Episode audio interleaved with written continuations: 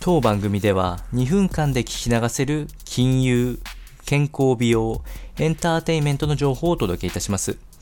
コンテンツ内容の活用方法や質問をしてみたい方は月額サブスクリプションモデルのオンラインミーティングをご用意してありますので概要欄よりご確認ください。本日はファイナンスエッセンシャルズより学資保険の概要とポイント、こちらを説明していきたいと思います。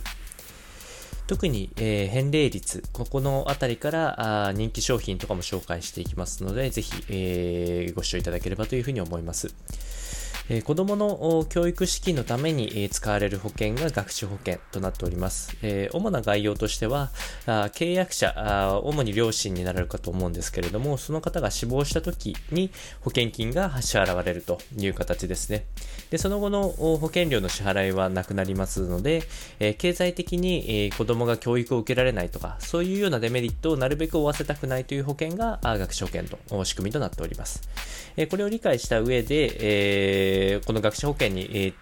投資、購入する意味合いとしては、払い込んだ金額より多い保険金額を受け取れるという、これが返礼、率と関わるところなんですけど、え、ここが大事というところですね。え、これは全部商品特性によって異なってきまして、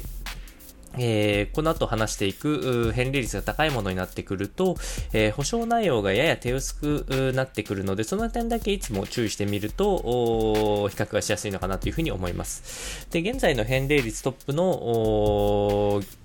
生命保険会社さんはソニー生命となっておりまして、えー、最終的に返ってくる返礼率が105.5%、払い込み期間が10年ということで、最も人気というふうに言われております。まあ、ただし、子供の将来のことなので、えー、必ず家族で、えー、決めていくこと、必ずしも学習保険っていうのが必要ない可能性のある家族っていうのは非常に多いかと思いますので、えー、昔と違って確認することが必要かと思われますので、こちらの内容をお伝えいたしました。